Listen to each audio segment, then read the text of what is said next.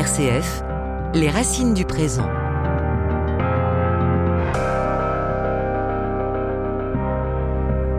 Bonjour à tous au micro, Frédéric Mounier pour cette édition des Racines du présent avec le quotidien La Croix.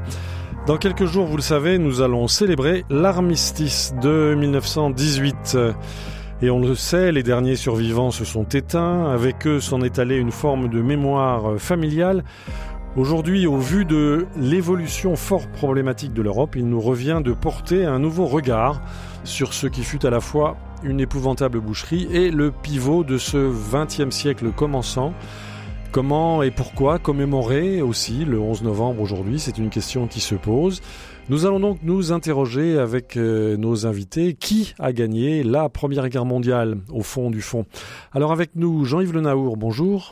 Bonjour à vous. Alors vous publiez, plutôt vous republiez chez Perrin une somme de 1600 pages, 3 kg et demi, mais qui ne doit pas faire peur, et qui s'intitule sobrement 1914-1918 et qui reprend euh, les différentes années que vous avez publiées au fil des ans depuis 2012, je crois. C'est ça. Euh, voilà, donc c'est une, une intégrale et vous retracez avec un véritable talent littéraire, après, année après année, le déroulement de la guerre. Euh, tout à l'heure, nous serons en duplex avec Eric Allary, qui republie en collection de poche Tempus Perrin euh, son ouvrage La Grande Guerre des civils. Et Eric Allary nous expliquera qu'en réalité, les vainqueurs de la Grande Guerre ont peut-être été les civils qui, à l'arrière, ont tenu bon en faisant tourner l'économie de guerre. Et puis avec nous, Xavier Delacroix, bonjour. Bonjour. Merci d'être avec nous. Alors vous, c'est tout à fait un autre genre littéraire. Votre livre publié chez Fayard s'intitule L'autre siècle, sous-titre Et si les Allemands avaient gagné la bataille de la Marne? Point d'interrogation.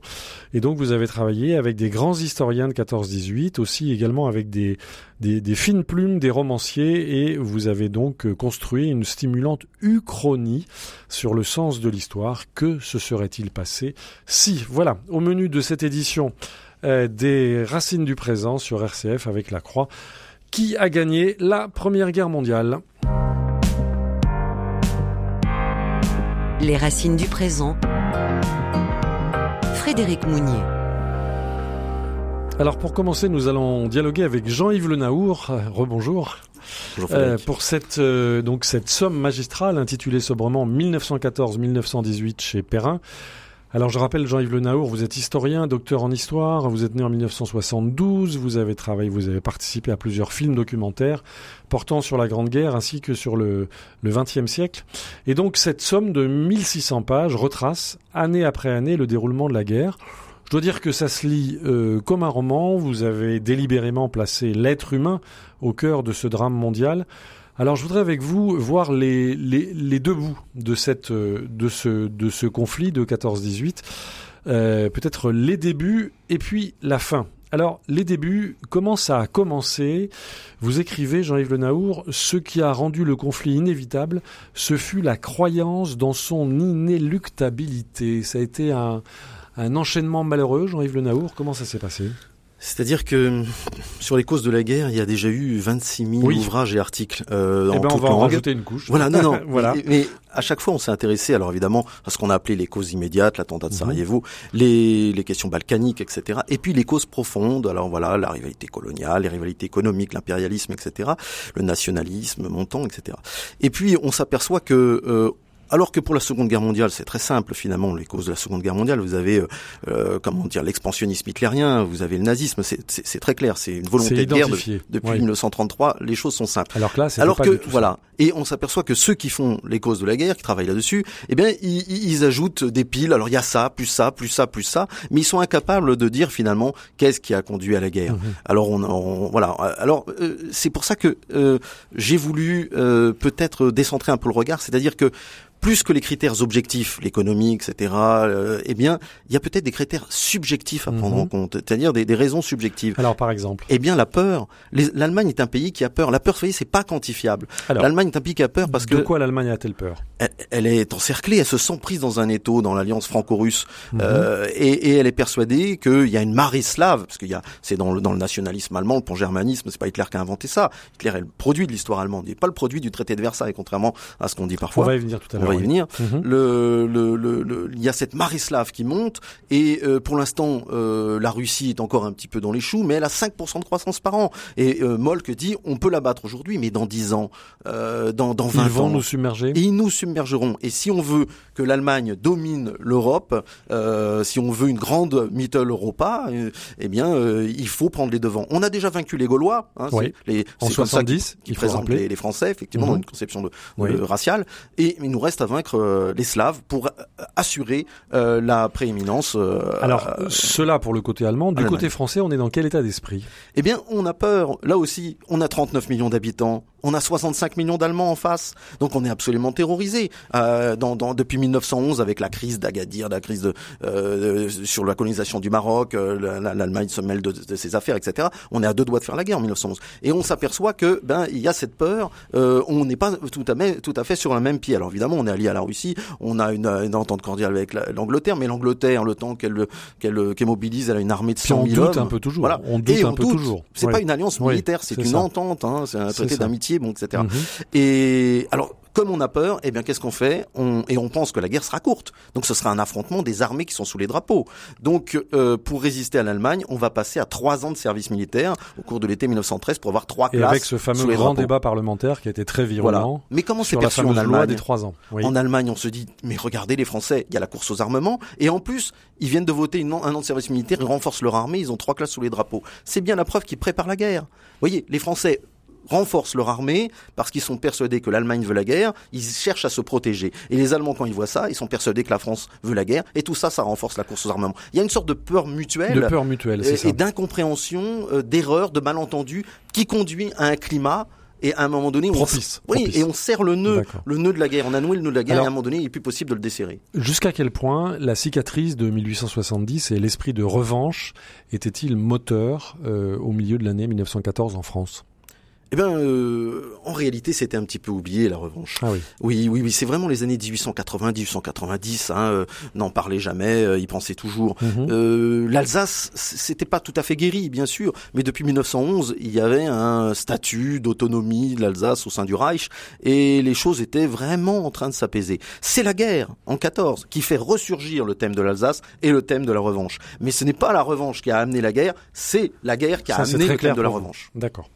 Alors, euh, il y a aussi un terme qui a été utilisé pour euh, caractériser cette, euh, ces mois ou peut-être ces années qui ont précédé le, euh, le 2 août 14, c'est le, le terme de somnambule, de somnambulisme. Est-ce que vous partagez ce, ce point de vue, c'est-à-dire que les puissances européennes sont parties euh, vers la guerre sans vraiment en avoir conscience, Jean-Yves Le Naour? Alors, c'est vrai que ça peut paraître un peu, un peu, un peu bizarre de marcher à l'abîme comme ça. Euh, alors, disons qu'il y a des parties de poker. L'Allemagne a joué au poker.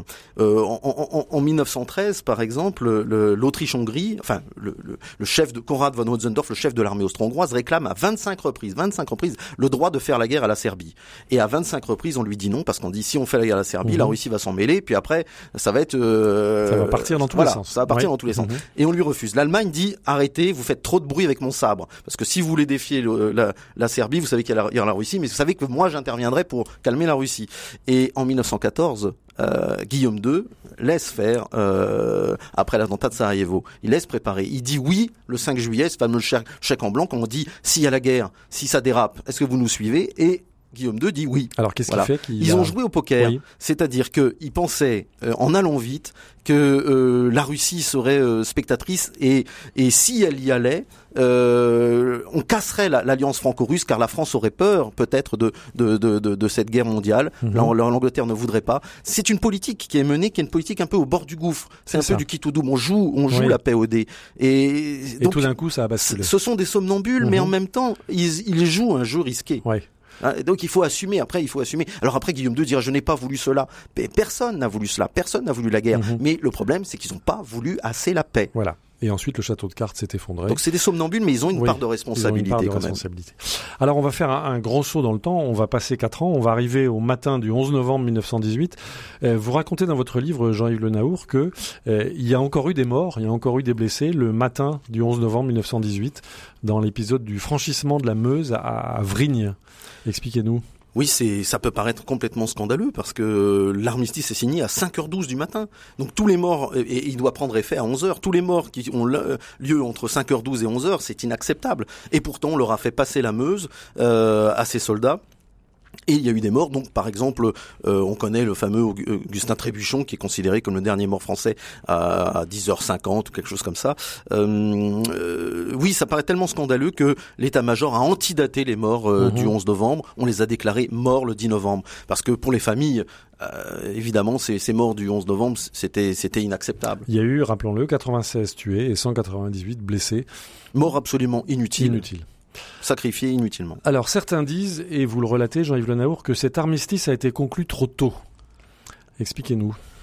Alors euh, là aussi, il faut faire, euh, il faut faire attention. Quelqu'un comme mhm. Poincaré, par exemple, quelqu'un comme Mongin, euh, se méfie de l'armistice. Il pense que c'est un piège. C'est-à-dire que nous, avec le recul, on sait très bien que l'Allemagne est à bout. Euh, il y a le blocus, il y a la révolution qui commence, qu'elle est complètement, elle est complètement cuite, que son armée ne tient plus.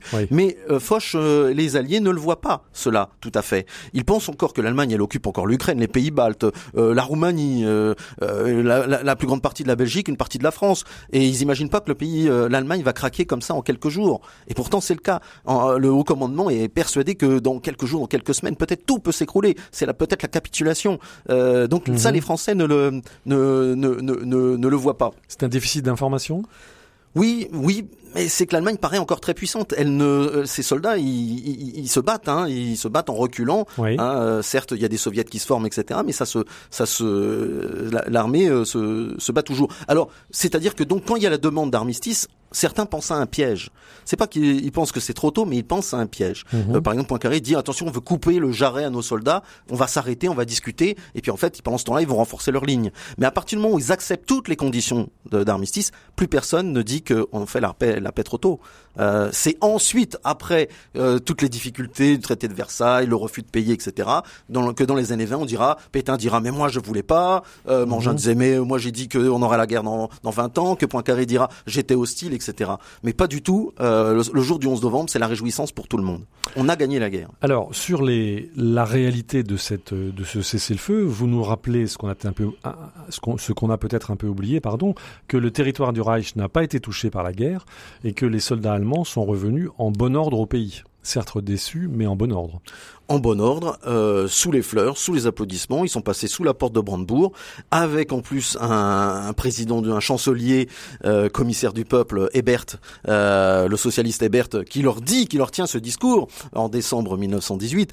Vous qui avez été invaincus, vous qui avez été invaincu. Invaincu. Et donc il y, a y a, y a cette fameuse légende. Et là, c'est bien un opposant au Kaiser qui dit ça. C'est ça. La parole, oui. oui, oui, exactement. Mhm. Euh, et, et, et, donc il enfonce dans le crâne des Allemands l'idée qu'ils n'ont pas été vaincus. Mais dans ce cas-là, ils pourront pas accepter. La paix de Versailles sera illégitime. C'est pas parce que c'est un diktat, pas parce qu'elle est trop dure. C'est que ils sont traités comme des vaincus. Et ils n'ont pas été vaincus. Pour les Allemands, ils n'ont pas été vaincus. Dans la psychologie collective, tout à fait. Il était clair qu'ils n'ont pas été vaincus. Donc il est impossible de leur appliquer une paix en, euh, euh, un tant soit peu sévère. Et pourtant, il voulait un match nul. Voilà. Et pourtant, l'échiquier européen, euh, vous l'écrivez en deux phrases. L'échiquier européen a été fondamentalement modifié. Le Kaiser déchu est en fuite vers les Pays-Bas. Les vieilles aristocraties sont balayées partout. Les empires russes, allemands, austro-hongrois, ottomans s'écroulent. La puissance américaine est révélée et le bolchevisme triomphe en Russie et bientôt le fascisme en Italie. Donc le XXe siècle est vraiment un enfant de la Grande Guerre, Jean-Yves Le Naour. Oui, on a parlé du 20 de la guerre comme euh, l'événement matriciel du XXe siècle. Souvent, on fait partir le XXe siècle de 14, mais en, en, réalité, c'est plus 1917. 14, c'est encore une guerre nationale, c'est encore euh, vraiment euh, les, les, petites euh, nations européennes avec leurs petites ambitions impérialistes. 1917, avec la révélation de la puissance américaine, avec la, la révolution bolchevique, on a là la naissance de ces deux messianismes qui vont s'affronter au XXe siècle, puisque l'Europe s'est suicidée. Ça a commencé là. Voilà, ça a commencé là. Mhm. L'Europe se suicide la première fois en 14-18, elle se suicidera définitivement en 39-45, et sur les, les décombres, eh bien, il ne restera plus que ces deux grands qui vont s'affronter jusqu'à la disparition de l'URSS, donc en 91. Donc c'est ce court 20e siècle, 14, 91 ou plus exactement 17, 91. Le le le, mhm. le, 20e siècle idéologique. Et voilà, c'est, cet affrontement idéologique est né en 1917. Alors, je vais vous poser une dernière question, Jean-Yves Le Naour. Vous, citez des propos du Kaiser, donc déchu, à la fois en 1919 et en 1925, euh, qui peuvent faire froid dans le dos. En 1919, le Kaiser expliquait aucun Allemand ne sera tranquille tant que ces parasites, il parlait des Juifs, ne seront pas extirpés du sol allemand et exterminés. Et en 1925, écrivez-vous, Jean-Yves Le Naour, euh, le Naour, pardon, le Kaiser a dit Je crois que le mieux serait le gaz. Comment comprendre tout cela? Alors c'est vrai que c'est absolument terrifiant parce qu'on sait ce qui, va se passer par la suite. Euh, mais je tenais à indiquer ces, ces citations parce que euh, c'est significatif ou Oui, c'est significatif en mhm. fait d'une partie de l'opinion allemande. On a ce déchaînement d'antisémitisme vraiment en 1919 et qui prospère en fait sur un terreau, le terreau du nationalisme allemand depuis le 19e siècle. Bon, je suis pas en train de dire que seule l'Allemagne était, euh, était antisémite. Il y avait euh, en France aussi un grand courant euh, antisémite, bien sûr, on l'a vu pendant l'affaire Dreyfus. Mais en France, Hein, le, la justice a triomphé. Mhm. Hein, Dreyfus a été innocenté. En Allemagne, il n'y aurait jamais eu d'affaire Dreyfus. Euh, je veux dire par là que euh, Hitler hein, n'est pas le produit, comme on l'entend souvent, du traité de Versailles, de, de la revanche, du diktat, etc. Il est le produit du pangermanisme et de l'histoire allemande. Mhm. Et on le voit bien dans ses déclarations euh, qui reflètent bah, la pensée de, de, de, de, ceux, de ces impérialistes défenseurs de la grande Allemagne, du nationalisme allemand. la défaite, c'est la faute des Juifs. Les Juifs notre pays. Euh, les socialistes aussi, les démocrates, euh, ce sont, ils sont appelés les criminels de novembre, parce que mmh. la révolution a lieu en novembre. Et, et donc l'avenir est mal parti. Et donc quelque part, tout cela était écrit. Merci à vous, Jean-Yves Le Naour. Je rappelle le titre de votre livre, 1914-1918, euh, l'intégrale. C'est publié chez Perrin. Nous allons faire une petite pause musicale et retrouver l'ami Georges Brassens qui va nous raconter sa guerre de 14-18. Depuis que l'homme écrit l'histoire, depuis qu'il bataille à cœur joie, entre mille et une guerres notoires, si j'étais tenu de faire un choix à l'encontre du vieil Homère, je déclarerai tout de suite, moi mon colon, celle que je préfère, c'est la guerre de 14-18. Moi mon colon, celle que je préfère, c'est la guerre de 14-18. Est-ce à dire que je méprise les nobles guerres de jadis, que je me soucie comme d'une cerise de celle de 70 Au contraire, je la révère et lui donne un satisfait site. Mais mon colon, celle que je préfère, c'est la guerre de 14-18. Mais mon colon, celle que je préfère, c'est la guerre de 14-18. Je sais que les guerriers de Sparte plantaient pas leurs épées dans l'eau, que les grognards de Bonaparte tiraient pas leur poudre aux moineaux. Leurs faits d'armes sont légendaires, au garde à vous je les félicite. Mais mon colon, celle que je préfère, c'est la guerre de 14-18. Mais mon colon, celle que je préfère, c'est la guerre de 14-18. Bien sûr, celle de l'an 40 ne m'a pas tout à fait déçu. Elle fut longue et massacrante, et je ne crache pas dessus. Mais à mon sens, elle ne vaut guère, guère plus qu'un premier accessite. Moi, mon colon, celle que je préfère, c'est la guerre de 14-18. Moi, mon colon, celle que je préfère, c'est la guerre de 14-18. Mon but n'est pas de chercher noise aux guérillas non fichtre non. Guerre sainte, guerre sournoise, qui n'osent pas dire leur nom. Chacune a quelque chose pour plaire, chacune a son petit mérite. Mais mon colon, celle que je préfère, c'est la guerre de 14-18. Mais mon colon, celle que je préfère, c'est la guerre de 14-18. Du fond de son sac à malice, Mars va sans doute à l'occasion en sortir une vraie délice qui me fera grosse impression. En attendant, je persévère à dire que ma guerre favorite, celle mon colon que je voudrais faire, c'est la guerre de 14-18. Celle mon colon que je voudrais faire, c'est la guerre de 14-18. C'était l'ami Georges Brassens avec son pacifisme léger, disons, la guerre de 14-18. Les racines du présent. RCF. Les racines du présent au micro Frédéric Mounier en partenariat avec la Croix. Aujourd'hui à la mi-novembre, donc, euh, nous travaillons, nous nous interrogeons sur la guerre de 14-18. Qui a gagné la guerre de 14-18 Nous avons fait un point sur les débuts et la fin de la guerre avec l'historien Jean-Yves Le Naour pour son 1914-1918 chez Perrin. Et nous sommes maintenant en duplex avec Éric Allary. Bonjour. Bonjour. Merci beaucoup d'être avec nous. Alors vous publiez, plutôt vous republiez en collection de poche Tempus Perrin, euh, votre ouvrage intitulé La Grande Guerre des civils.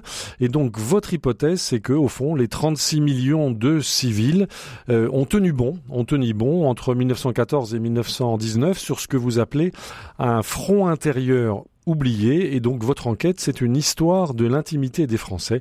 Donc entre ces deux dates, 1914 et 1919, vous soulignez même, Éric Allary, la guerre n'aurait jamais pu être gagnée sans les civils de l'arrière. Qu'est-ce qui vous a incité à vous intéresser à l'arrière, Éric Allary Mais l'arrière, c'est euh, finalement euh, l'espace le plus oublié par l'historiographie, par la bibliographie. Euh, on a étudié, je suis spécialiste euh, notamment de la vie quotidienne des Français pendant la Seconde Guerre mondiale et aussi dans l'entre-deux-guerres, et j'ai toujours été surpris par justement cette absence d'études des civils, comme si finalement la société euh, ne s'était intéressée en priorité que euh, qu'aux poilus. Il suffit de regarder les centaines de parutions encore depuis, 19, depuis 2013, pardon, pour s'apercevoir que finalement les civils préoccupent assez peu les historiens. Je ne sais pas si c'est un sujet tabou, mais en tout cas, il est clair que euh, le massacre hein, mmh. des, des, soldats sur le front a beaucoup plus préoccupé les chercheurs, les historiens. On a essayé de comprendre effectivement hein, les ressorts de ces atrocités entre commises par les Français, par les Allemands sur le front, mais finalement, euh, on voit toujours derrière une forme de, de musique qui est euh, entonnée par euh, les civils, et sans cette musique, sans cette activité des civils, il est clair et net que la guerre n'aurait pas été gagnée. D'ailleurs, les mmh. civils, c'est ce qu'on appelle le front arrière. On a du mal d'ailleurs dans l'armée française à l'époque, pendant la guerre déjà, à parler d'un front intérieur, alors qu'en Angleterre c'est home front, euh, Heimat front en Allemagne. On n'a pas de mal à exprimer ce qu'est l'arrière. En France, il y a un peu plus de difficultés. Or les civils ont mmh. été, euh, je dirais, percutés par cette guerre de façon alors, c'est le moins qu'on puisse dire. C'est moins qu'on puisse dire parce que donc vous vous décrivez longuement euh, euh, cette euh, ce que vous appelez un nouvel univers de peine et d'expérience sociale loin des zones de de bataille et vous décrivez, vous venez de le dire, différents temps. Alors, il y a d'abord le temps des, des séparations. Au début de votre livre, vous nous expliquez que les Français ne sont pas à la fête en parlant en guerre. C'est pas tellement l'ivresse guerrière, c'est pas tellement la fleur au fusil quand même, Éric Alary, contrairement aux souvenirs que certains ont pu garder. Tout à fait, c'est souvent ce qu'on a d'ailleurs appris à, à l'école. J'ai une cinquantaine d'années, on a souvent appris que c'était le départ, la fleur au fusil. Oui, bon, ça ce sont les images de propagande. C'est certain qu'il y avait un peu de joie sur les visages parce que les soldats, rappelons-le, euh, espéraient revenir avant Noël et même avant oui. les vendanges Mhm. chez eux. Et les familles le croyaient aussi. C'est une rumeur qui courait dans l'armée, qui a couru ensuite dans la société civile. Et puis, c'est un temps aussi où les civils n'ont pas à montrer devant ceux qui vont aller se sacrifier, devant ceux qui vont être à Berlin d'ici quelques jours, euh, il n'est pas de bon ton de pleurer. On voit bien dans les témoignages d'enfants de l'époque, Simone de Beauvoir, euh, Dolto Mhm. et d'autres encore disent que les mamans se cachent pour pleurer. Elles se cachent, euh, on accompagne l'époux, on accompagne le papa jusque euh, sur euh, les quais de gare, on l'applaudit euh, éventuellement dans les, les avenues des grandes villes françaises. Mais les cœurs mais sont on serrés ne quand même. pas sa tristesse. Mais personne n'est joyeux. Ne nous Alors, il faut rappeler les chiffres. En quelques jours, euh, 3,6 millions d'hommes euh, sont mobilisés autour du 2 août, et puis 3 millions d'ici la fin de 2015. Oui. Vous nous expliquez, Eric Alaric, ce sont les deux cinquièmes des paysans, la moitié du corps enseignant primaire. Donc il y a un grand vide dans la société civile française. Il y a un très grand vide. Du reste, euh, certains quartiers de Paris, certains villages n'ont plus d'instituteurs. Il faut rappeler euh, souvent. Ou de boulanger, Euh, dites-vous. Pardon, Oui. oui, oui, c'est ça. Voilà. Il faut rappeler euh, souvent des, des retraités. On a le même problème pour d'autres professions. Là, les boulangeries se- sont fermées pour la plupart. On rappelle les boulangers à la retraite. Effectivement, la société est d'un seul coup vidée d'une grande partie de ses actifs, actifs qui sont très utiles à la vie quotidienne. Et on le voit bien dans les romans, dans les journaux intimes des témoins, ça pose un véritable problème. Mais là encore, tout le monde espère un retour à la maison très rapide. D'ailleurs, même l'armée n'a pas prévu véritablement de donner des permissions euh, aux soldats, puisque les premières permissions euh, ne seront données qu'en juin 1915. Donc vous imaginez l'attente des familles Mhm. pour les mobiliser de d'août 1914, près d'un an Et euh, puis- d'attente avant de revoir. Et puis les familles doivent vivre des deuils. Vous rappelez les chiffres qui sont connus. D'août à décembre 1914, 2000 morts par jour, soit 300 000 tués. Euh, ce sont des deuils infinis, dites-vous. Ils ont pris par surprise la population civile?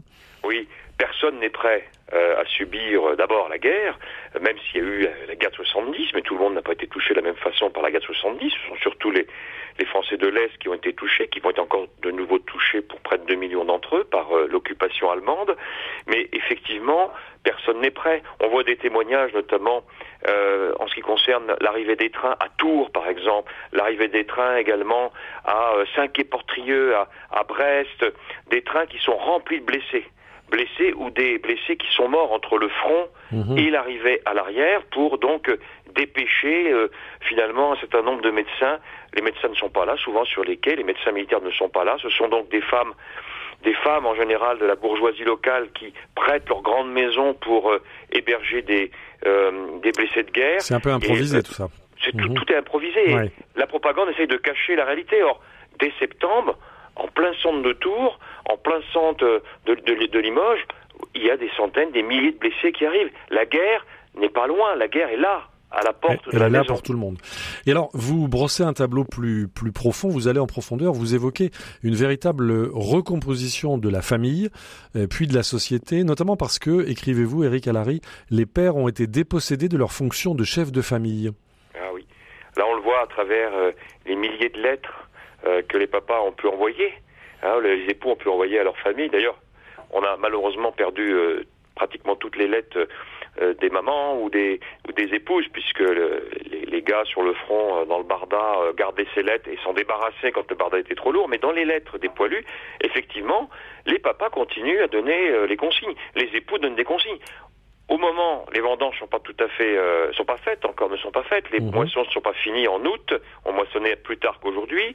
Euh, eh bien, les pères, les euh, époux donnent des consignes aux femmes, premièrement, pour euh, savoir comment rentrer euh, les moissons, comment semer, et en même temps demandent euh, dès le mois de septembre-octobre, enfin surtout octobre après la rentrée scolaire qui a été un petit peu retardée, eh bien les papas demandent les résultats scolaires, demandent l'état euh, de l'orthographe de leur progéniture. Donc ils essaient d'être distance. ainsi à la vie quotidienne qu'ils espèrent rejoindre, non plus avant les vendanges, puisqu'on est Mhm. déjà au moment des vendanges en octobre, et même à la fin des vendanges, mais ils espèrent rentrer avant Noël. Et puis, simultanément, les femmes ont été mises au travail. Ça, c'est une grande innovation. Ça n'est Oui, pas allé tout alors- seul au début, écrivez-vous, Eric Allary. Oui, alors les femmes sont mises au travail. Beaucoup travaillaient déjà. Dans le Mhm. monde rural, les femmes travaillent depuis très très longtemps. Ce sont les failles essentiellement de la bourgeoisie. D'ailleurs, un certain nombre de nationalistes, notamment Barès, s'offusquent de voir que la bourgeoise va devoir travailler. Elle n'a même plus les moyens de payer les domestiques puisque l'époux, qui est souvent officier, qui était un médecin, n'apporte plus les revenus nécessaires pour, je dirais, maintenir un tel niveau de vie. Et donc, euh, des femmes de la bourgeoisie, des urbaines, des citadines, vont donc se retrouver à chercher des emplois, notamment dans les transports, mais aussi dans les usines. Et puis vous citez Eric Allary dans votre livre, donc la Grande Guerre des, des civils, euh, un phénomène qui a touché des millions de nos concitoyens, mais qui a peut-être et qui est peut-être méconnu aujourd'hui, c'est simplement l'occupation. Lorsqu'on parle de l'occupation, on parle de la Seconde Guerre mondiale, mais en fait, euh, une grande partie, enfin une partie de notre territoire a été occupée. Vous citez le chiffre de 2 millions et demi de Français qui ont été sous occupation allemande pendant la Première Guerre mondiale. Alors, euh, on parle d'ailleurs à l'époque déjà de la France libre, pour désigner évidemment cette France qui n'est pas occupée par Ah les oui, déjà le terme était en usage. Voilà. Alors évidemment, c'est pas tout à fait le même sens, mais donc il y a huit départements qui ont été pris dans la nasse de l'occupation allemande en, en 1914, et euh, notamment les, les Ardennes dans leur totalité, l'Aisne, la Marne, la Meuse, etc. Et il y a beaucoup de, alors il y a des habitants qui ont déjà été évacués, d'autres sont partis dans un exode, car on l'oublie souvent aussi cette grande guerre. Oui. C'est un temps de nombreux exodes, pas d'un seul exode, de plusieurs exodes Mhm. de 1914 à 1918, mais il y a des villes qui vont subir un véritable traumatisme. Par exemple, Soissons, qui est bombardée sans relâche, puis ensuite occupée. Mais Lille surtout. Oui. Et les Lillois d'ailleurs vont montrer euh, leur inimitié, leur résistance à l'occupation allemande pendant toutes ces années. D'ailleurs, les Allemands euh, sont assez heureux, si on peut dire, d'occuper ces régions, puisqu'ils peuvent aussi ramener à l'arrière, lorsqu'ils partent chez eux en Allemagne, un certain nombre de biens euh, qu'ils ont euh, pillés. Il ne faut pas oublier qu'en Allemagne, la population civile, sur laquelle il reste un travail à faire, un travail de fond, Mhm. euh, pendant la guerre, en Allemagne, les civils ne mangent pas tout à fait à leur faim. Et donc l'occupation de ces régions a été, pour les occupants, le moyen parfois d'améliorer un quotidien lorsqu'ils retournaient en, en- en permission. Mais on retrouve si vous voulez, les mêmes mécanismes pratiquement. C'est un peu, c'est un peu anachronique de dire ça qu'en 1940, c'est-à-dire que même mécanisme de comportement et d'attitude des populations civiles avec une forme, comme le disait Philippe Burin pour, pour l'occupation, la Seconde Guerre mondiale, il y a une forme d'accommodation à la Mhm. présence ennemie. Il y en a qui tentent de résister, minoritaires, mais surtout Et il y a eu le choc. des collaborateurs. Voilà. Et Voilà. Yves Congar, par exemple, Mhm. qui a 6 ans, qui a fait Oui, cardinal, Le futur cardinal. voilà, témoigne très bien, il est à Sedan, il témoigne très bien de la difficulté des privations qui sont à nul autre pareil, et surtout le sentiment d'avoir été oublié par le reste de la France pour ces Français-là, et ce sentiment Mhm. n'est pas prêt de s'éteindre. Et puis au total, Eric Allary, vous décrivez une société que vous dites recomposée à l'issue de la guerre avec des nouveaux riches et des nouveaux pauvres. Ça se présentait comment, Eric Allary Bah, disons que il est, vrai qu'une partie des, Français euh, vont profiter euh, de la guerre, notamment pour l'armée. Euh, Dans les campagnes, les, ruraux mangent plutôt à leur faim. On va dire que économiquement, c'est pas eux qui sont les plus frappés, sauf évidemment la, perte d'un père paysan ou d'un père instituteur. C'est pas eux qui vont être les plus touchés économiquement. Et puis il y a aussi, cette notion de nouveau pauvre, nouveau riche est un peu lancée par la rumeur, elle est reprise au théâtre, elle est reprise dans certains romans. Il y a euh, cette idée qu'en France, il y a eu des profiteurs. Mhm. Hein, c'est du même acabit que l'embuscomanie, il y a des gens embusqués qui ont profité de la guerre. Mais est-ce qu'on peut mesurer aujourd'hui euh, exactement le nombre de ceux qui ont profité de la guerre, de ceux qui n'en ont pas profité? Il est clair que la guerre a produit tout de même des nouveaux pauvres, ce que j'appelle plutôt moi des marginaux, Oui, c'est-à-dire ces soldats qui reviennent, euh, qui euh, finalement font exploser euh, l'unité familiale parce que bah, ils sont choqués par la guerre, parce que la femme a été habituée à être seule, elle a occupé des places, euh, une place qu'elle n'avait jamais eue oui. auparavant les retrouvailles n'ont pas toujours été faciles. les retrouvailles. Et en fait, je pense que plutôt que parler de nouveaux riches, nouveaux pauvres, il vaut mieux parler de recomposition au sein des familles et de Mhm. marginalisation d'un certain nombre d'hommes qui ont subi la guerre. Jean-Yves Le d'ailleurs, le montre très bien lorsqu'il étudie, euh, les cas de ces euh, poilus qui sont choqués psychologiquement, qui sont maltraités, on peut dire, par la médecine française. Et euh, on voit bien, finalement, que cette société va devoir apprendre à euh, revivre ensemble. C'est-à-dire que ceux qui sont restés à l'arrière vont devoir réapprendre à vivre avec ceux qui reviennent euh, du front. Et là, il y a recomposition de la société française, passant aussi, euh, ajoutant par là aussi la grippe espagnole qui a Oui, fait des dégâts considérables. Naturellement. Là encore, le choc est considérable, près de 400 000 morts, vraisemblablement. Merci beaucoup Eric Allary, on comprend en vous écoutant et surtout en vous lisant à quel point cette gigantesque houle de cette guerre mondiale, de ce conflit de 14-18 a euh, véritablement brassé et concouru à une recomposition de la société française. Donc la grande guerre euh, des civils chez Tempus Perrin. Euh, merci à vous Eric Allary et nous allons maintenant écouter ce qui fut, je crois, l'un des tubes euh, de cette, de cette époque-là. Alors euh, prêtez l'oreille car c'est en 78 tours, la valse bleue horizon.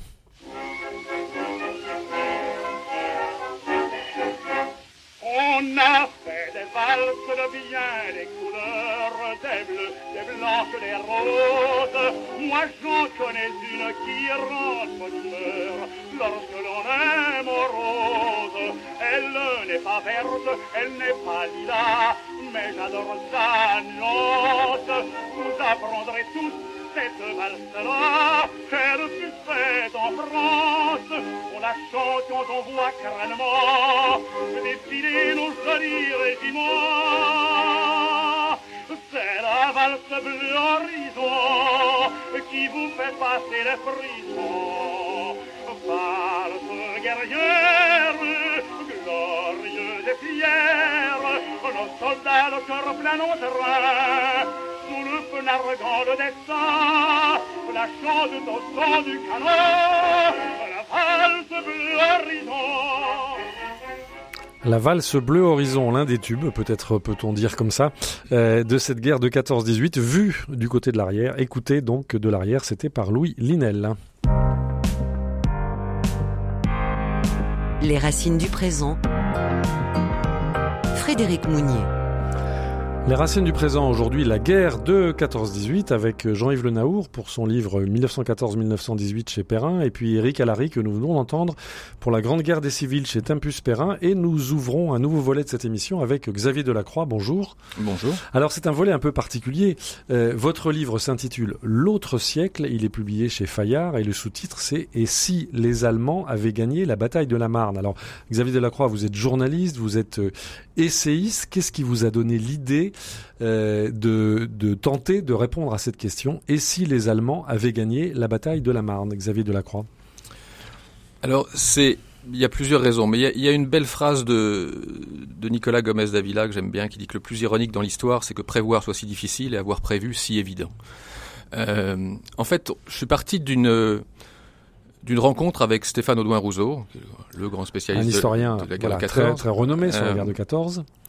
Et euh, on s'est retrouvé un soir dans une euh, dans une discussion où on se connaissait pas, mais où on s'ennuyait, et euh, on s'est mis à discuter de la guerre de 14. Et c'est comme ça que finalement il y a eu une, une réflexion qui a amené le bouquin. Je vous parlais. En fait, il y, a, il y a- il y a trois éléments centraux. Il y en a un qui était, on était il y a deux ans euh, sur le, la réflexion évidemment sur la guerre de 14 comme parfaitement structurante sur le, le 20e siècle. Tout ce qu'on vient de dire absolument- jusqu'à présent. Absolument. Mhm. Mais il y avait aussi ce poids commémoriel qui commençait, moi qui ne suis pas un spécialiste d'histoire, mais qui suis intéressé par C'est l'histoire, ce qui fait votre intérêt euh, à ce micro. à trouver que ça devenait un peu poisseux. Mhm. C'est- C'est bizarre ce pays qui rentre dans l'avenir avec un rétroviseur à la main. Donc il y a quand même beaucoup, beaucoup d'histoires sur le- la commémoration. Et puis il y avait quelque chose qui me turlupinait, mais là c'était depuis un temps plus ancien, qui était mon, passage en Cagne, euh, où j'avais découvert ce que c'était que l'Uchronie, donc le fait d'imaginer un, futur non advenu. C'était la lecture d'un livre de Caillois qui s'appelle Ponce Pilate, où Caillois imagine que euh, Ponce Pilate libère euh, le Christ et non pas Barbas. Qu'est-ce qui, se Grande passe question. Qu'est-ce qui se passe On va en faire une émission. et, euh, mais en fait, non, mais derrière ça, derrière ça, il y avait un vrai sujet de réflexion sur le déterminisme. On a beaucoup journalistes, essayistes, euh, historiens, enfin bref, il y a toute une réflexion sur la manière dont on a tendance à faire rentrer au chausse-pied Mhm. des choses qui que l'on présente désormais comme évidentes, Comme et comme advenues et et qui en été. fait, Oui. si on veut bien regarder, Voilà, ça aurait pu ne pas. Pourrait pu ne pas. Et ça Oui. concerne et l'histoire, on va revenir. Oui. et ça concerne aussi nos vies personnelles. Mhm. C'est ça que j'ai trouvé intéressant de jouer sur les deux aspects. Alors, on va essayer de, de déployer tout ça. Donc, je rappelle, vous avez cité le mot-clé, hein, c'est l'Uchronie. Alors, l'Uchronie, c'est imaginer ce qu'il aurait pu advenir si un événement avéré historiquement ne s'était pas déroulé, ou c'est aussi repenser le déroulement de l'histoire en faisant intervenir un fait générateur plausible, mais en réalité non advenu. Alors, vous avez fait appel à ce qu'on peut dire familièrement, ce qu'on peut décrire comme des, des grandes pointures. Vous avez travaillé avec l'historien Stéphane Audouin Rousseau, avec euh, d'autres historiens comme Pierre euh, Singaravelou, comme euh, Pascal Horry, et puis des romanciers comme le prix Goncourt, Pierre Lemaître ou bien Cécilia Ladjali. Et donc avec tout ce beau monde, vous avez euh, relevé le défi d'écrire une nouvelle histoire du XXe siècle. Alors on va commencer par cet épisode que vous écrivez ou que vous faites écrire à Stéphane Audouin Rousseau différemment de ce qui s'est passé, la bataille de la Marne, les Allemands auraient peut-être pu la gagner. Alors je voudrais donner la parole à Yves Le Naour, qui lui est historien, qui a décrit la bataille de la Marne. Rappelez-nous les faits, comment ça s'est joué? Jean-Yves Le Naour. C'est vrai que ça s'est joué à un cheveu, À un en cheveu. réalité, la, la bataille de la Marne. Mhm. Il y a, il y a des erreurs d'un côté et de l'autre. Et euh, c'est-à-dire que le plan Schlieffen prévoyait que l'armée allemande passe à l'ouest de Paris. En tout cas, la- la- la- l'armée von Kluck, euh, la première armée qui était la, plus importante, l'aile marchande euh, allemande. Et elle devait entrer dans Paris par l'ouest. Et en fait, elle est passée à l'est, c'est-à-dire elle est passée en Seine-et-Marne parce qu'elle poursuivait les armées françaises en retraite. Elle n'a pas voulu lâcher euh, lâcher prise. Elle pensait que c'était à portée. Et donc, euh, et à partir de ce moment-là, elle a, euh, quand elle est en Seine-et-Marne, quand elle est du côté de Meaux, quand elle est du côté de Coulommiers, eh bien, euh, elle euh, laisse son flanc libre à une attaque venue de Paris. Et si à ce moment-là les armées qui sont en, battent en retraite font volte-face, elle est prise à la fois de face et de flanc. C'est ce qui se passera à la bataille de la Marne. Et mais le- il, en- il s'en est fallu d'un cheveu parce que d'abord un, vous voyez, on n'a pas appliqué le plan Schlieffen au dernier moment, vers le 2 septembre, il y a eu cette inclinaison. Et puis deux, on s'est aperçu à Luxembourg, qui était le quartier général de von Moltke, qui avait euh, que, que von Kluck passait en- à l'est et non pas à l'ouest. On lui a envoyé un émissaire pour lui dire il faut que vous vous arrêtiez, c'est trop dangereux, vous pouvez avoir une attaque de Paris. Mais quand l'émissaire arrive, il est le, on est le 5 septembre à midi et la bataille a commencé, c'était déjà Voilà. trop tard, Donc il s'en est fallu d'un cheveu. à quelques heures près. Donc l'historien Jean-Yves Le Naour ouvre la porte à l'essayiste Xavier Delacroix. Alors votre histoire à vous, Xavier Delacroix, celle que vous avez réécrit avec vos, avec vos, vos amis. Eh bien, effectivement, c'est ça. C'est euh, la bataille de la Marne. Elle est techniquement perdable par les Français. Mhm. Voilà. Qu'est- qu'est-ce qui se passe si elle est perdue? Voilà. Il se passe que la guerre de 14 est en fait une super guerre de 70. Mhm. Il y a, Avec quatre- ju- il y a, ju- il y a ju- 400 000 morts, voilà, c'est dramatique. Oui. Mais simplement, on imagine, et c'est là où avec les historiens, et l'originalité de, de ce que j'ai fait, c'est de ramener des historiens parmi les meilleurs dans leur domaine et dans leur sphère géographique et de compétences, et des romanciers, et de mêler les deux, de telle sorte qu'ils imaginent un XXe siècle, le tragique en moins. Donc ils se sont placés dans les années 20, dans les années 30, Mhm. et chacun, ce qui est assez, ce qui était assez cocasse, c'est que vous prenez parmi les meilleurs historiens de France, je les ai réunis plusieurs fois à la maison pour débattre, et ils se sont engueulés, j'emploie bien le terme, Oui. sur du non-advenu. C'est-à-dire qu'on se mettait dans les années 20 et dire et toi tu penses qu'il faut faire ça? Ben non, je suis pas d'accord parce que si euh, Alors, euh, le- enfin voilà, donc c'était assez croquignolet, il ça aurait mérité une une caméra pour un voir ces, grands Alors, historiens euh, ne Venons-en pas au être d'accord. Vous nous expliquez que euh, Georges Clémenceau appelle à cesser le combat, Mm. et je note qu'il le fait avec les mêmes mots que Philippe Pétain en 1940. Oui, alors, Frédéric, je vais, on va pas tout raconter, parce Oui. que euh, y a quand même un petit côté teasing dans cette histoire. Donc, si on raconte l'ensemble Oui, mais c'est très stimulant. de la, non, non, mais je, je vais vous donner quelques petits éléments, mais euh, je veux pas, je veux pas tout raconter. Je veux que Mhm. les, les lecteurs aient le, aient le plaisir de découvrir. C'est vrai qu'il y a des choses qui ressemblent à des événements qu'on a pu connaître, et c'est assez intéressant d'ailleurs de voir comment les historiens eux-mêmes font preuve d'imagination et en même temps, on peut dire, sont dans un contexte où, par définition, ils ne peuvent pas totalement s'abstraire du réellement advenu. Oui, de ce qui s'est passé de pour ce qui s'est passé Oui, réellement. Absolument. Donc euh, voilà, un, un gouvernement en exil du côté non pas de d'Alger, euh, mais plutôt du côté de Bizerte. vous Bizerte, voyez, en donc euh, Tunisie. qu'est-ce qu'on fait Voilà. euh, Delca- Mhm. La rivalité d'Elcacé Clémenceau, c'est pas celui que l'on pense qui plutôt l'emporte. euh, voilà, des, des choses comme ça. Qu'est-ce qui se passe en Allemagne euh, où on a euh, quelque part une- un début d'une social-démocratie apaisée avec une domination que l'on peut retrouver dans les, dans les années contemporaines. Donc ce qui était intéressant, c'était de les voir à la fois imaginer quelque chose qui soit radicalement différent de, la, de, de leur métier, qui est de l'analyse Mhm. des faits, de se frictionner sur du non-advenu et en même temps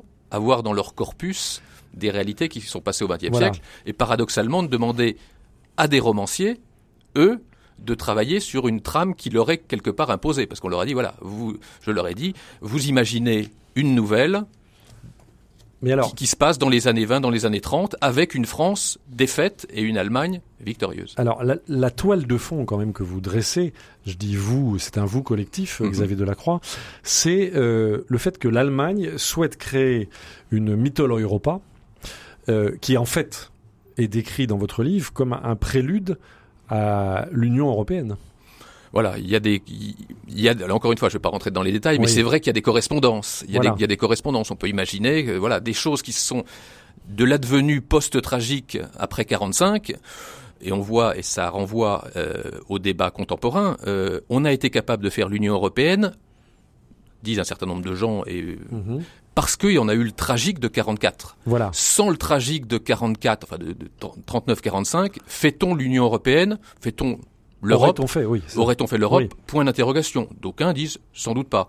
Voilà. Et on se pose aujourd'hui la question. Cette Europe même qui est si fragile aujourd'hui. Voilà. Pourquoi aujourd'hui est-elle si fragile? Parce que la plutôt jeune génération, les, Parce mo- que les le- moins de quinquas, dit bah écoutez tout va bien là. Le tragique a disparu. Le tragique a disparu. On n'a plus d'opposants. Tout la vie est plutôt Mhm. belle. Qu'est-ce que vous nous racontez? Et nous n'avons Euh, connu aucune guerre. Nous absolument. sommes la première génération qui, dans toute l'histoire de notre pays, n'a connu aucune guerre. Absolument. Donc c'est comme quoi le, le tragique peut Oui. être générateur d'éléments positifs, mais Mhm. quelque part la vie dans la paix peut elle être euh, la porte ouverte à un tragique à venir.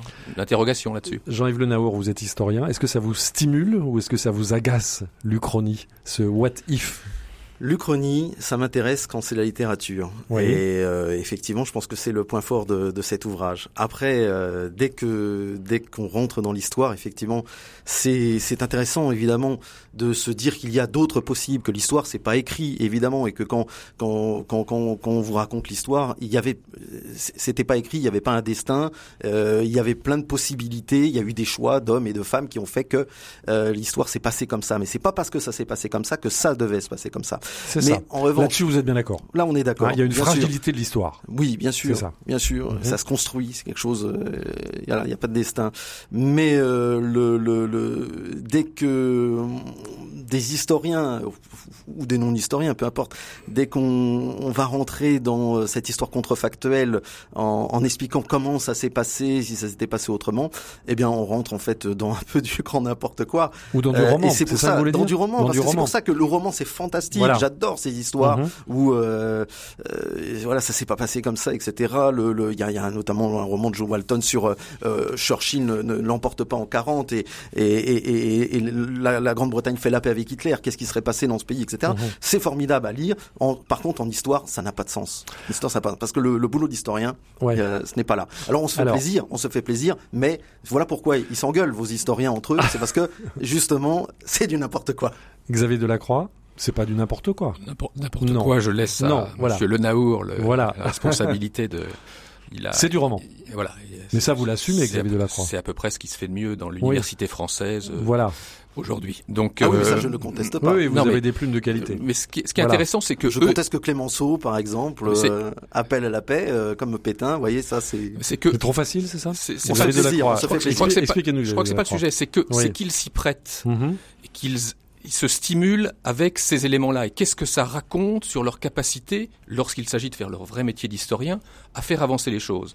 Et le fait de retenir le what if comme un élément intellectuel permettant de stimuler le cerveau me paraît un élément extrêmement positif. Et en plus, à renvoyer le lecteur, et là c'est un, point sur lequel je, mhm. souhaite insister, c'est que le lecteur puisse aussi regarder sa propre existence, sa propre vie et se poser quelques questions. Vous insistez sur cette dimension personnelle. J'insiste vraiment là-dessus parce qu'on a beaucoup tendance à considérer euh, que nos vies, euh, voilà, c'est formidable, j'ai fait tel métier, j'ai rencontré tel époux, j'ai rencontré tel. Euh, si on avait été ce jour-là sur un autre trottoir, si telle ou telle chose s'était passée, encore une fois, ça ne changerait strictement rien. Mais je trouve que réfléchir à l'existence avec un point d'interrogation plus qu'avec un point d'exclamation paraît particulièrement stimulant. Alors, sans euh, pour autant divulgacher, comme on dit au Québec, votre livre, mais il y a quand même des choses qui sont euh, assez intéressantes. Vous nous expliquez que la Russie devient une monarchie constitutionnelle, que Trotsky... Sophie Curé qui explique ça. Voilà. Faut rendre à César. Exactement, vous avez raison. Que Trotsky entre au gouvernement, mhm. que Karl Liebknecht et Rosa Luxembourg euh, deviennent ministres. Et, et Grau, oui. Voilà. Euh, encore une fois, le, je souhaite que le lecteur ait le sourire aux lèvres, c'est-à-dire mhm. qu'il s'amuse, qu'il prenne du plaisir à regarder. D'abord, c'est d'un très très haut niveau intellectuel, et ça, je rends hommage à l'ensemble des auteurs parce que tout est plausible. Il y a des notes de bas de page, on est sûr de, de ah, ça fait sérieux. Du, ça fait sérieux. De l'extrêmement sérieux. Oui. Évidemment, le lecteur sourira, et encore une fois, il aura cette distance entre un texte, lui-même, l'histoire, et que lorsqu'il pose le livre et qu'il le reprend, il ait ce moment de réflexion, d'analyse, qui lui fasse un, vrai plaisir de lecture et un vrai plaisir de réflexion. C'est vraiment ça qui était le, la motivation. je crois pouvoir dire, si j'en juge par mon propre baromètre, que ce plaisir de lecture est atteint. Mais alors, je voudrais vous emmener d'une part Jean-Yves Le Naour, l'historien, et Xavier Delacroix, l'essayiste uchronien ou uchroniste, je sais pas, sais pas comment il faut le dire, sur la réalité du présent aujourd'hui, puisque c'est aussi l'objectif de cette, euh, de cette émission. Nous assistons aujourd'hui à une réelle fragilité de l'Europe. Euh, je me tourne vers Jean-Yves Le Naour. L'autre jour, euh, dans son allocution, le président de la République, Emmanuel Macron, a rappelé cette fragilité de l'Europe, il a rappelé les, démons anciens. Comment est-ce que l'historien que vous voyez, que, que, vous êtes, voit-il ressurgir ou non des anciens démons européens? Des fragilités balkaniques, euh, des xénophobies, des voilà. Est-ce que l'histoire se rejoue pas un peu en ce moment, Jean-Yves Le Naour alors l'histoire ne se rejoue jamais totalement. Bien sûr, ce, ne sont jamais euh, exactement euh, les, les, les, les, mêmes éléments, les mêmes acteurs, les mêmes faits et les mêmes circonstances. Alors, on a l'impression effectivement de ces, de ces résonances. Bien mhm. sûr, il y a des forces de destruction et d'autodestruction. Mais on l'a dit tout à l'heure, dans euh, Xavier Delacroix l'a rappelé, il y a une commémorite et il y a quelque chose euh, à propos de l'Europe, de cette Europe qui est menacée. Hein, euh, eh bien, euh, on a dit euh, que on utilisait souvent le passé euh, pour faire le ciment du présent et même pour bâtir l'avenir. Et c'est le rôle d'ailleurs des politiques d'utiliser le, passé dans, dans, dans ce but là pour créer du consensus contemporain. Mais euh, vous avez parlé de marché euh, vers l'avenir à reculons, comme disait Mhm. Paul Valéry, marcher vers l'avenir avec un rétroviseur. Et euh, le problème, effectivement, c'est de toujours fonder, euh, on va euh, le, toujours le fonder le présent sur le passé et l'avenir sur le passé. C'est-à-dire que là, dans les jours à venir, on va avoir la grande commémoration du 11 On novembre. va en reparler. oui. Et euh, Mhm. évidemment, les discours seront marqués euh, euh, politiquement. On nous dira quelque chose de contemporain, on nous dira quelque chose de présent sur le présent, évidemment. Et, et le problème, c'est ça, c'est que on nous dit l'Europe, elle a été fondée justement sur des fleuves de sang. Elle a Mhm. été fondée sur l'affrontement. Et euh, voilà, vive la paix. Et, euh, et on repousse ce passé, on exorcise. Mais le problème, c'est qu'il faut un projet d'avenir pour euh, réussir à, à, à, à réunir Mhm. les Français et les Européens. Il faut un projet d'avenir. Et le problème, c'est qu'on est en panne de projet d'avenir. Alors on se tourne vers le passé pour maudire le passé. Mais ça suffit pas pour créer du ciment. Alors Xavier Delacroix, vous êtes tourné vers le passé pour réécrire le passé. Est-ce que l'Europe aujourd'hui est euh, en but au même démon qu'il y a un siècle? Elle est en but à, là je vais avoir une réflexion de, de, de citoyen, à une, euh, oui, une, une vraie inquiétude sur son avenir. Donc, euh, à défaut de projet, euh, effectivement, les gens, les gens ont peur, les gens se ratiocinent et, et se regardent un peu le nombril. Alors, est-ce que, dans quelle mesure l'histoire peut nous aider ou une histoire contrefactuelle? J'allais dire tout ce qui peut permettre de plutôt mobiliser, donner du dynamisme, est plutôt une bonne nouvelle. Je crois qu'aujourd'hui, il y a un vrai problème sur l'éducation. Voilà, c'est la, la jeune génération, il faut qu'elle ait envie. Quoi. Je suis pas certain aujourd'hui qu'elle a beaucoup Quelle est envie d'Europe qu'elle ait envie d'Europe, qu'elle ait envie Mhm. d'avenir, qu'elle se sente stimulée par euh, le fait que ben, on fait partie d'un projet commun historiquement. Euh, là, peut-être, euh, On a Pour- ton conscience j'en suis pas certain. C'est Mhm. là où c'est là où l'enseignement de l'histoire euh, non contrefactuel Alors on va pas est rentrer sans dans le doute débat essentiel. parce qu'on va pas en sortir. Mais euh, je voudrais vous poser une dernière question à l'un et l'autre. Euh, si vous étiez en charge des commémorations du 11 novembre, si vous deviez écrire le discours d'Emmanuel Macron, euh, Xavier Delacroix, quel serait votre thème? Ça serait l'avenir. L'avenir C'est forcément l'avenir. Mhm. Euh, je, je, je mettrai quelques éléments de- d'éclairage de, ce qui s'est passé, mais j'emmène forcément les auditeurs euh, de mon discours vers, euh, vers des perspectives, vers des perspectives que, que je souhaite dynamiques et plutôt positives. Mais l'avenir fondé sur le tragique des racines? F- Fondées sur les racines, Oui. qui sont évidemment faites de tragique, dont j'y Mhm. ferai allusion, mais je ne me... Je n'y passerai pas trop de temps. Je Mhm. passerai du temps sur demain. D'accord. Jean-Yves Le Naour, historien, si vous étiez en charge d'écrire le discours de commémoration Un politique doit parler Oui. d'avenir. Mhm. hein, et surtout, un président de la République qui doit tracer des grandes lignes. C'est ça, il doit, il doit parler de projet. Euh, il n'est pas les mains dans le cambouis du quotidien, ça c'est pour le Premier ministre. Donc, il doit parler d'avenir. Donc, je rejoins parfaitement ce qui a été dit. Donc il y a un, un véritable basculement quand même dans les, dans les commémorations. Pendant plusieurs générations, euh, on a commémoré la guerre, l'héroïsme, le courage, euh, le fait d'être brave. euh, et puis aujourd'hui, on, on parle de quoi? On parle de paix, on parle d'union? D'abord, il y a eu un basculement, vous l'avez Oui. dit, c'était des héros. Maintenant, aujourd'hui, c'est des victimes. Quand on parle des soldats de 14-18, Mhm. des poilus, on les voit comme des victimes. Oui.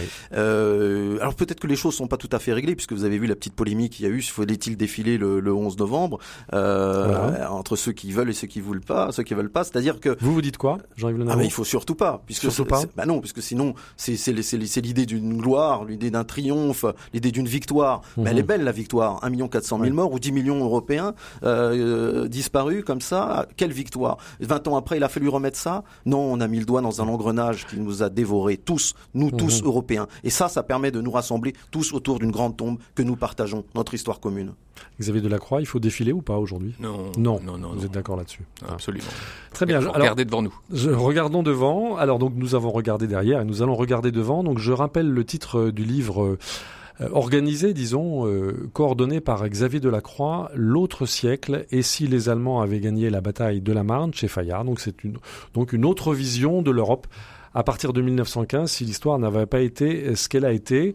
Et puis nous avons été en ligne avec euh, la grande avec Eric Allary pour son livre euh, tout à fait intéressant, La Grande Guerre des civils chez Tempus Perrin.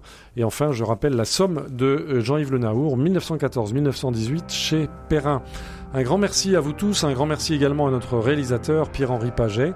Vous pouvez retrouver cette émission ainsi que les références des livres de nos invités sur les sites de RCF et de La Croix. La semaine prochaine, nous nous tournerons vers une autre période de no- notre histoire, la Révolution.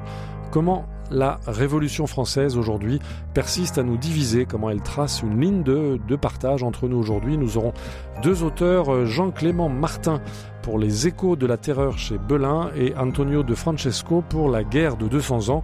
Euh, cette guerre est celle que se sont livrés les historiens pour décrire justement et pour écrire la Révolution française. Voilà, à la semaine prochaine et merci à vous tous pour votre fidélité.